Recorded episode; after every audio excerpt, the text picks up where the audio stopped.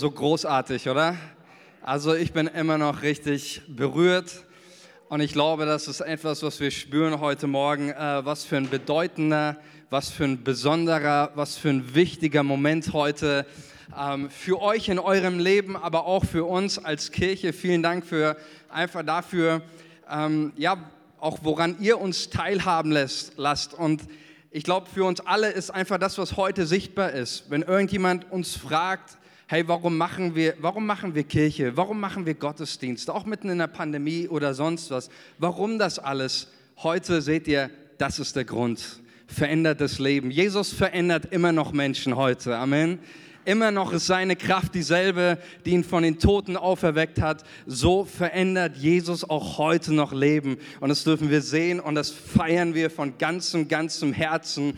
Und ich bin überzeugt, das waren nicht die ersten und letzten Taufen. Hier werden noch ganz viele Menschen getauft werden und darüber erzählen, wie die Kraft Gottes ihr Leben verändert.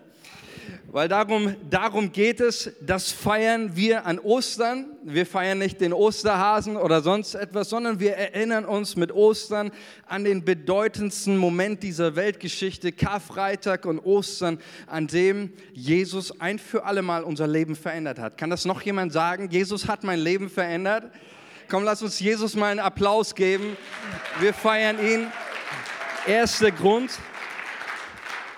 Mit Ostern und unserem Leben wollen wir Jesus feiern. Und wir feiern heute mit dieser Taufe, feiern wir Jesus, der, der erfahrbar ist, der erlebbar ist. Und wenn du heute hier bist, hier sitzt oder vielleicht auch am Livestream und sagst, ich kenne Jesus nicht, ähm, ich habe noch keinen Bezug dazu, hier ist heute Raum, eine Entscheidung zu treffen für Jesus.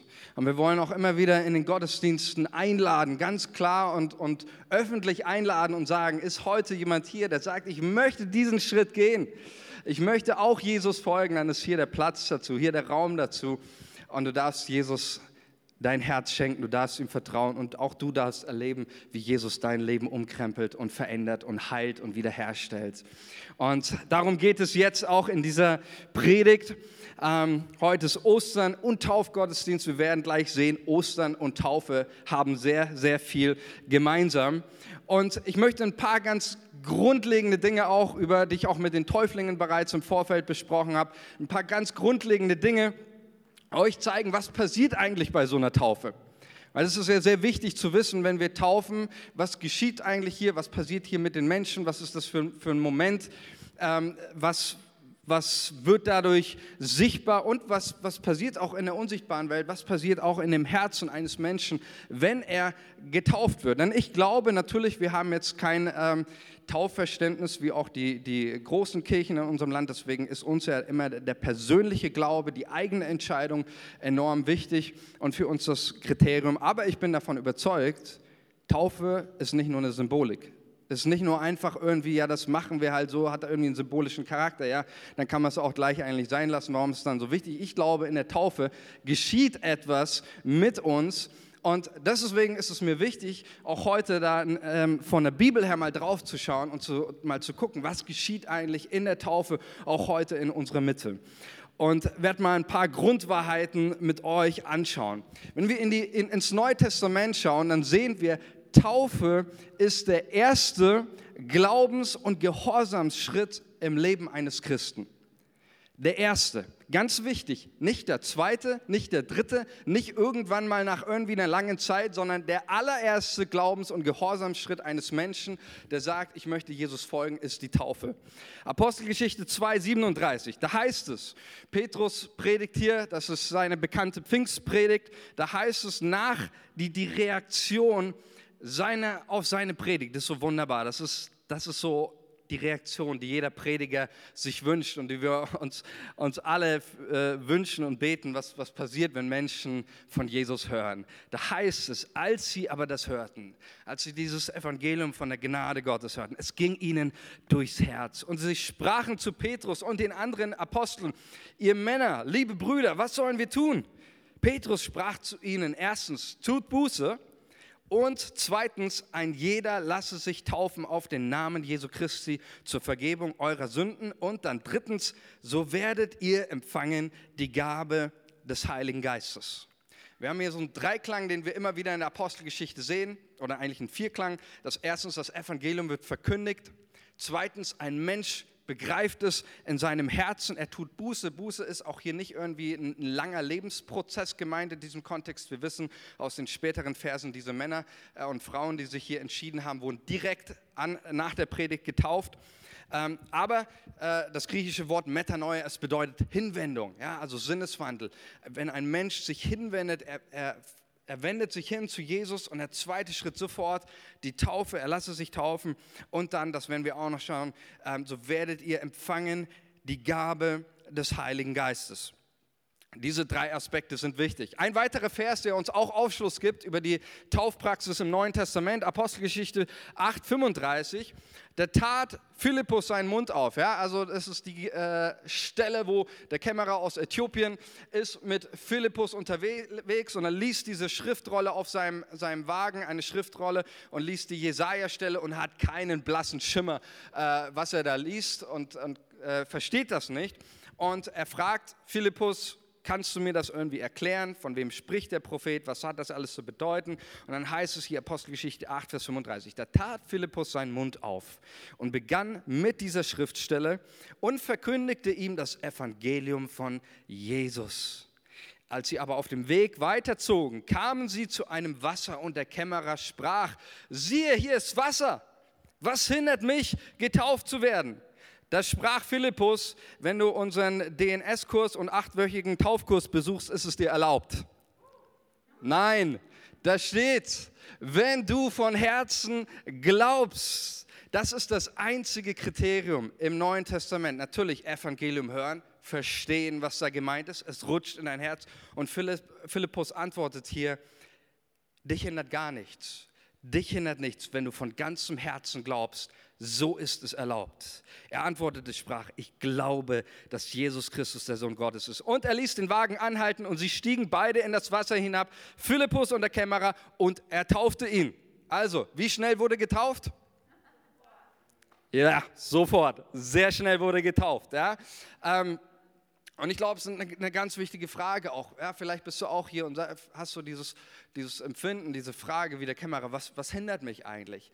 Was sind da eigentlich für vielleicht Dinge, die mich gerade noch abhalten davon? Und wenn du hier bist und sagst, Jesus ist der Herr meines Lebens, an ihn glaube ich, ihm möchte ich folgen, ich habe das Evangelium verstanden und du bist noch nicht getauft, dann komm danach auf uns zu, melde dich an, es wird eine nächste Taufe geben.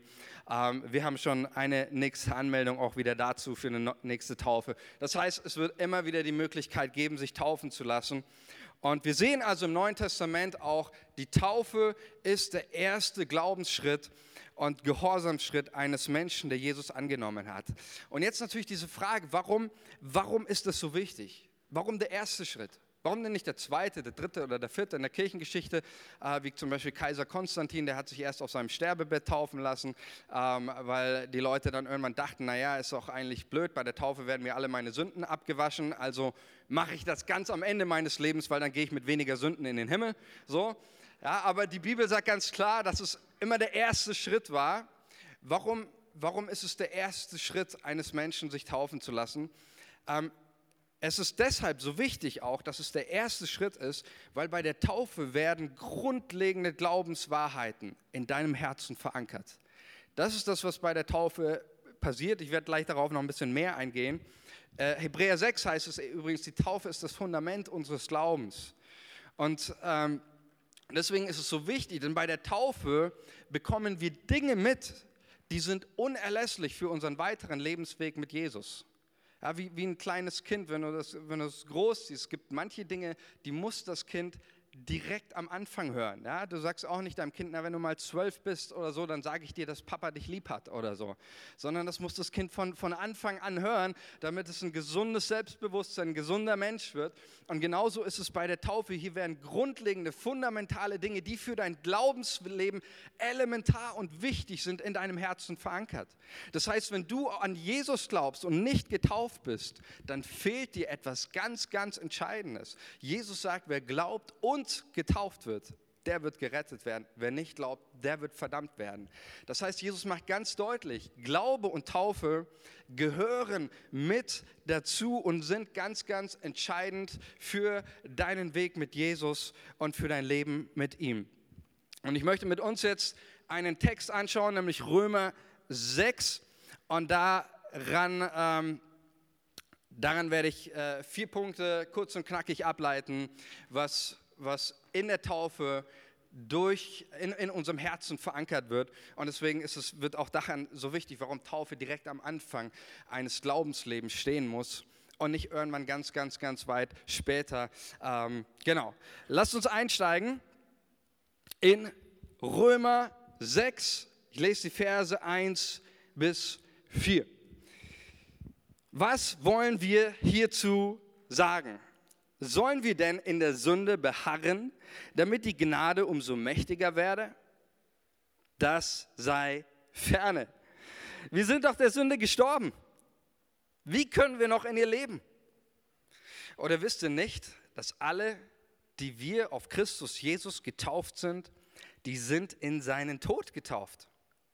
So sind wir ja mit ihm begraben durch die Taufe in den Tod auf das, wie Christus auferweckt ist von den Toten, in Klammern Ostern, durch die Herrlichkeit des Vaters, so auch wir in einem neuen Leben wandeln. Ich finde, diese Verse haben so eine Power, so eine, so eine Kraft in sich, was hier gesagt wird über, über einen Mensch, der sich entscheidet für Jesus und der sich taufen lässt. Und der erste Aspekt, den ich mit uns anschauen möchte, den Paulus hier beschreibt, ist in, in Vers 1 und 2, da schreibt Paulus, wir sind gestorben, ja? wir sind der Sünde gestorben, wir sind tot. Und der Kontext von Römer 6 ist folgender, dass Paulus einige Widersacher hatte, die ihm vorgeworfen hat, Mensch, Paulus, seine ganze Gnadentheologie. Ja, diese ganze Gerede von Gnade und Liebe und alles so, das führt uns doch völlig in eine Gesetzlosigkeit.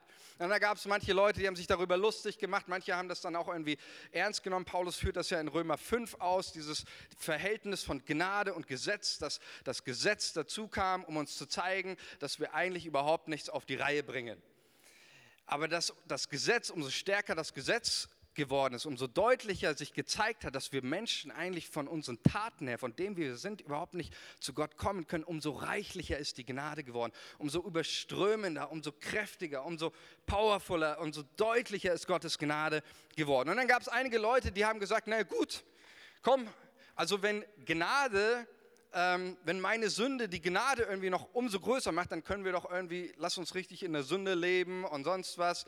Ähm, das war auch teilweise ein polemischer Vorwurf an Paulus, äh, damit die Gnade umso mächtiger würde. Und darauf geht Paulus ein in, in seinen Versen und ähm, er stellt eines klar, liebe Freunde, die Taufe und die Gnade ist nicht das Freiticket für die Sünde, sondern die Gnade und die Taufe ist der Todesschein der Sünde es ist nicht das Freiticket für die Sünde, sondern der Todesschein der Sünde. Und manche, mancher, ein Christ meint ja manchmal so, ja, ähm, aufgrund der Gnade habe ich ein Freiticket dafür, dass ich alles Mögliche in meinem Leben und alles Unmögliche machen kann und darf. Ja, mal, diesen anre mal diesen schlecht über jenen reden, hier meinen Frust rauslassen, da jemanden anlügen, da mal dieses, jenes. Ja, und, ich, und manche meinen ja so dann so, ja, es ist ja, es ist ja alles Gnade. Es ist ja alles Gnade, Gott liebt mich ja sowieso und alles. Freundchen, ich will dir eines sagen. Wenn du das meinst, dann hast du die Gnade Gottes im Grunde, im Wesentlichen nicht verstanden. Ähm, wie ich gerade gesagt habe, ähm, die Taufe, sie ist nicht das Freiticket dafür, dass ich jetzt zügellos alles, alles lebe und rauslasse, was ich will und wo ich will, sondern die Gnade und die Taufe besiegelt und bescheinigt mir, ich bin tot für die Sünde. Ich bin nicht mehr ansprechbar für die Sünde. Ich bin nicht mehr zugänglich für die Sünde. Die Taufe ist das Siegel dafür, das, was mal früher war, das zählt jetzt nicht mehr. Das, was früher war, das zählt nicht mehr. Einst war ich tot, jetzt lebe ich. Einst war ich Sklave der Sünde, jetzt bin ich frei geworden. Einst war ich Sklave, jetzt bin ich Kind Gottes. Einst war ich Sünder, jetzt bin ich geheiligt. Und das ist das, was, was zählt. Das Alte ist vergangen, Neues ist geworden. Jetzt darf es weitergehen und du darfst Altes hinter dir lassen. Und das ist die große Botschaft, die Paulus sagt, dieses eine, wir, wir müssen nicht in der Sünde verharren. Wir müssen nicht stecken bleiben in dem Sumpf unserer Vergangenheit oder in irgendwelchen Dingen, die, die dich halten oder die dich gefangen wollen äh, oder sonst was, sondern du bist jetzt frei, du bist tot für die Sünde. Das heißt, du bist nicht mehr ansprechbar. Ich weiß, auch in unserem Leben, die Sünde, sie versucht immer wieder, uns, unser Herz zu reanimieren, uns zu locken oder uns irgendwie wieder zu catchen. Aber du darfst der Sünde, wenn du getauft bist, darfst du eines sagen. Wenn die Sünde an deiner Tür klopft, kannst du ihr den Todesschein hinhalten und sagen, du bist tot für mich. Du hast keinen Zugriff mehr auf mein Leben. Du, ich gehöre nicht mehr dir, jetzt gehöre ich Jesus.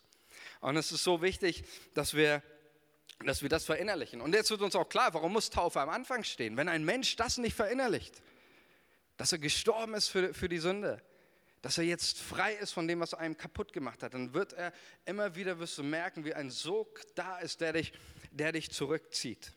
Ja, Luther sagte einmal in Bezug auf, auf die Taufe, er sagte, ähm, und das als ein, die Taufe als ein lebenslanger auch Prozess, sagte einmal, der alte Adam muss täglich ersäuft werden so hat das Luther formuliert, ja? täglich ersäuft werden. Das heißt, ähm, so in, in, dem Sinne, dass, dass immer wieder ähm, der alte Mensch, alte Mensch sterben muss. Ja? Also bei dem, wo ich ein bisschen den Eindruck habe oder so, heute bei der Taufe werde ich den einen oder anderen vielleicht ein bisschen länger unter Wasser halten, ja?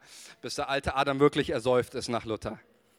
Okay, das war ein Spaß, keine Angst. Ja? Nicht, dass sich jetzt doch jemand entscheidet. Das geht ganz schnell. Okay, ja, also wir sind, wir sind gestorben, altes ist vergangen, neues Leben ist geworden. Und das ist eine ganz großartige Botschaft, die du immer wieder verinnerlichen musst. Das Zweite, was, was Paulus hier sagt, ist, mit der Taufe, was, wir, was durch die Taufe deutlich wird, Vers 3, oder wisst ihr nicht, dass alle, die wir auf Christus Jesus getauft sind, schreibt er hier. Das heißt, Paulus bedient sich hier mit, mit dieser Formel, die er verwendet, einer Formel, die sich in der hellenistischen Geschäftssprache wiederfindet. Dieses auf den Namen von getauft zu sein oder auf, auf den Namen von Jesus ist eine bekannte ähm, Floskel, so nennt man das, die im Neuen Testament immer wieder vorkommt, die auch Jesus Taufbefehl tauft sie auf den Namen des Vaters, des Sohnes und des Heiligen. Formel, um eine Übereignung anzudeuten. Ja, also wenn, wenn irgendwie ein, ein Gegenstand veräußert worden ist, dann wurde er auf den Namen seines neuen Besitzers geschrieben und dann wisst, wusste jeder, ja, dieses, dieser, äh, dieses Gut oder dieser Besitz gehört jetzt dem und demjenigen Herren. Und genau das macht Paulus auch hier.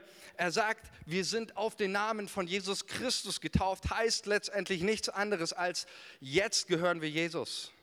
Jesus schreibt seinen Namen in der Taufe auf dein Herz. Und das ist so wichtig, auch für dein Leben in der unsichtbaren Welt. Deswegen ist die Taufe auch ganz wichtig, auch für die unsichtbare Welt wenn irgendeine eine Macht, wenn irgendein Lebensumstand, wenn irgendeine eine Finsternis oder sonst was Besitzansprüche von dir haben will, auf deinem Leben steht ein Name geschrieben, nämlich Jesus Christus. Und das ist die große Botschaft der Taufe. In der Taufe bezeugen wir, du gehörst jetzt nicht mehr irgendwelchen Zufällen, irgendwelchen Lebenslaunen, irgendwelchen Mächten. Du gehörst nicht mal mehr dir selbst, sondern du gehörst jetzt mit allem, was du bist, Jesus. Und genauso wie Paulus sagt, ob im Leben oder im Sterben, wir gehören dem Herrn. Und das ist etwas auch, was Gott heute in deinem Herzen, auch in den Täuflingen verankern wird. Er wird verankern dieses Wissen, du gehörst ihm. Nichts und niemand kann dich mehr trennen von ihm. Du bist sein Eigentum. Und deswegen ist die Taufe nicht nur ein Bekenntnis des Täuflings, sondern die Taufe ist auch ein direktes Bekenntnis von Gott persönlich zu dem Täufling, dass er sich zu ihm stellt und ihn angenommen hat. Der dritte Aspekt ist, durch die Taufe wird jetzt hier nicht aus dieser Stelle deutlich, aber aus anderen Taufstellen in der Apostelgeschichte, durch die Taufe werden wir Teil der Gemeinde Jesu. Die Pfingstpet äh, Pfingstpredigt des Petrus, nochmal, ähm, Apostelgeschichte 2, Vers 41. Ähm, da heißt es, viele nun, also als nach dieser Predigt, heißt es, viele nahmen seine Botschaft an und ließen sich wieder direkt am selben Tag, ließen sich taufen. Etwa 3000 Menschen wurden an diesem Tag zur Gemeinde hinzugefügt. Also die Taufe ist sozusagen das Aufnahmeritual in die Gemeinde Jesu. Die offizielle Mitgliederaufnahme in den Leib Jesu ist die Taufe. Ja, das heißt, wenn, wenn wir als, als, wenn ich als Leiter der Gemeinde Menschen taufe, dann ist das ein ganz klares in unsere Gemeinschaft. Diese Person, sie ist jetzt nicht mehr außenstehend, sie gehört mit allem, was sie ist, sie gehört zur Gemeinde Jesu, sie ist Teil von uns, sie ist Teil von diesem Leib. Wenn, wenn, wenn ihr euch freut als, als Täuflinge, dann freuen wir uns mit. Wenn einer leidet, dann leiden alle mit. Jetzt sind wir eins, wir gehören zusammen, da ist nicht draußen oder drinnen, sondern wir sind hier zusammen und deswegen können wir, so ist das so ein Grund auch zu feiern, weil dadurch wird eines deutlich, durch die Taufe kommen Menschen dazu, jetzt wächst der Leib Jesu, es wächst die Gemeinde. Die Gemeinde wächst und sie wächst nicht nur irgendwie äh, um ein paar Karteikarten, sondern sie wächst um Menschen. Die Gemeinde Jesu, sie wächst um Menschen, sie wird reicher, sie wird bereichert mit Persönlichkeiten, mit Gaben, auch die, die Gott euch geschenkt hat, mit Potenzial, das da ist. Hey, und deswegen freuen wir uns, deswegen feiern wir uns, weil für uns als Gemeinde ist das eine Definition, und ich sage, die grundlegende Definition von, von Erfolg für uns ist dieser, wenn ein Mensch sich für Jesus entscheidet und sich taufen lässt. Und deswegen schreiben wir heute hier auch als Gemeinde Erfolgsgeschichte. Gott schreibt Erfolgsgeschichte mit eurem Leben. Komm, lasst uns noch mal einen Applaus geben.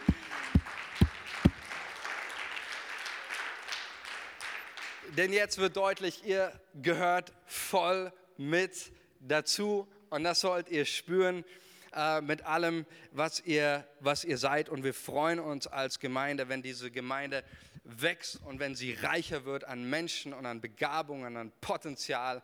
Und deswegen ist auch das hier nicht nur ein Bekenntnis des Täuflings und ein Bekenntnis Gottes, sondern es ist auch ein Bekenntnis der Gemeinde zu diesen Täuflingen und ein Commitment dazu, diese Menschen aufzunehmen, für sie zu sorgen, sie zu unterstützen, für sie zu beten. Und das ist so, so wichtig. Und jetzt komme ich den, den, zu dem letzten Punkt, ähm, was Taufe mit verdeutlicht.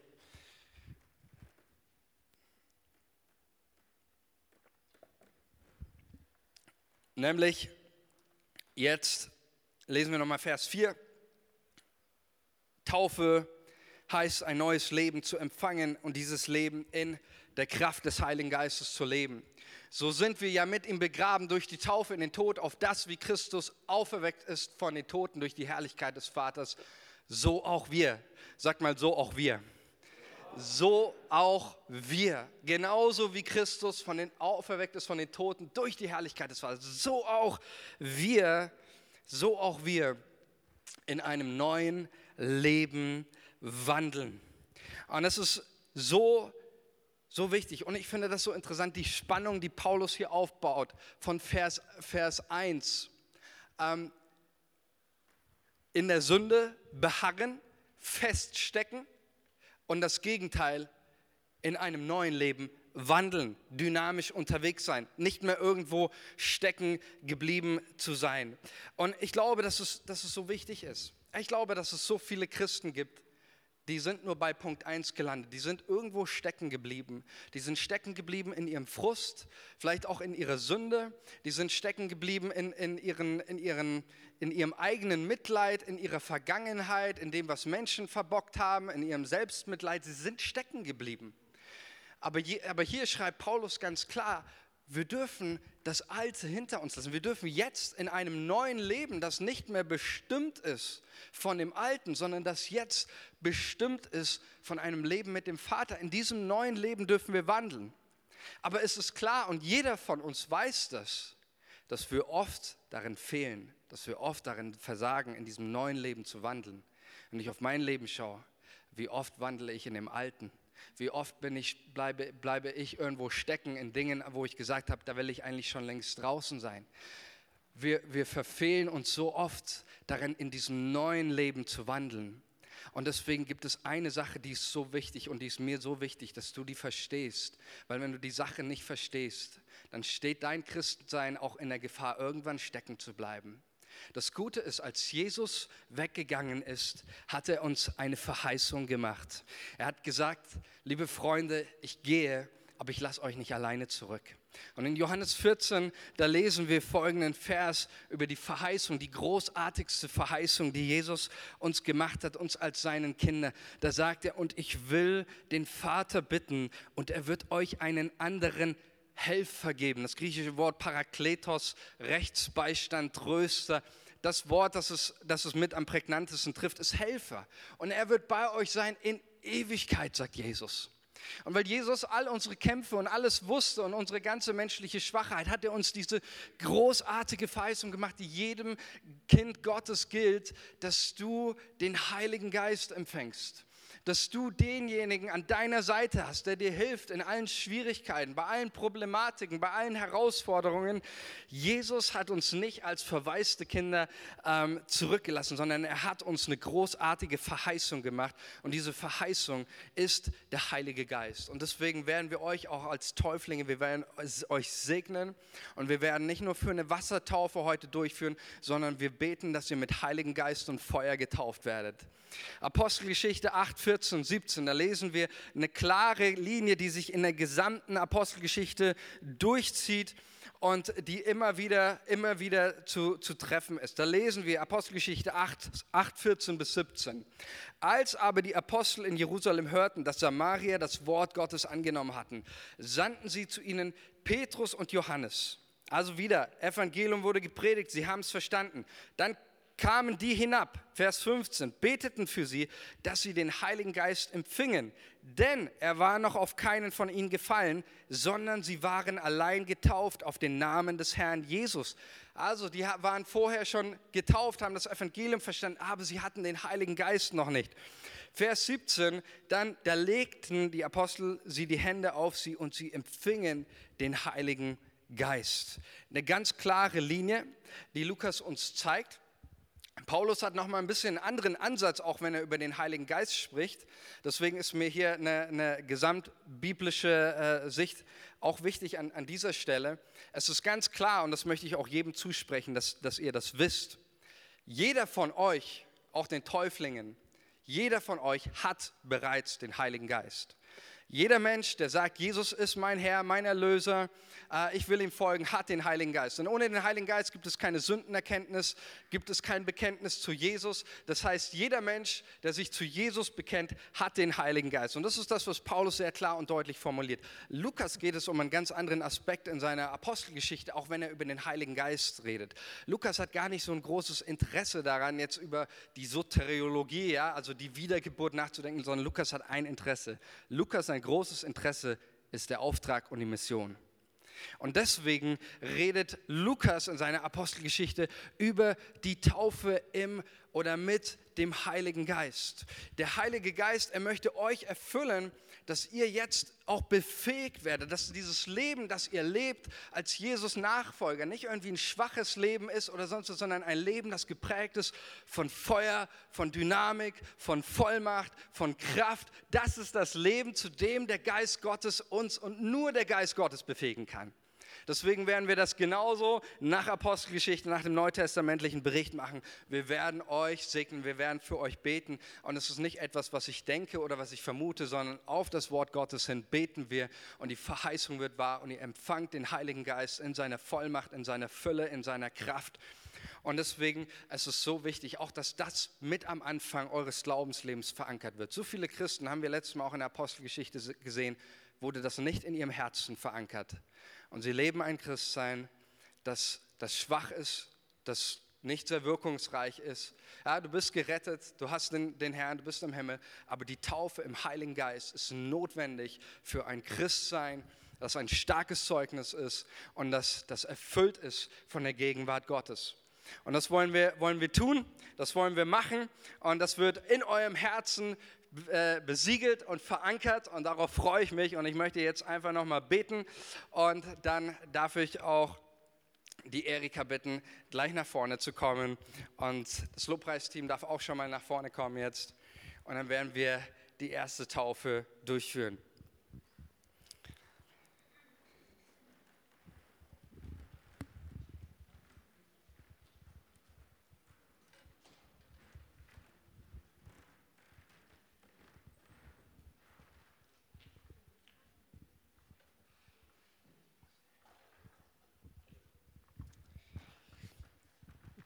Jesus, ich danke dir für, für dein Wort und ich danke dir, Jesus, für dieses großartige Ereignis, das wir jetzt erleben dürfen miteinander. Und danke, Jesus, dass du alles, was dein Wort verheißt, wirst du jetzt in den Leben der einzelnen Menschen verankern. Jesus, danke für diesen besonderen Moment.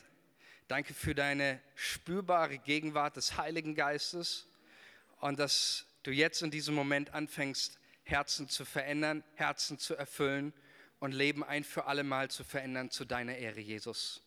Amen.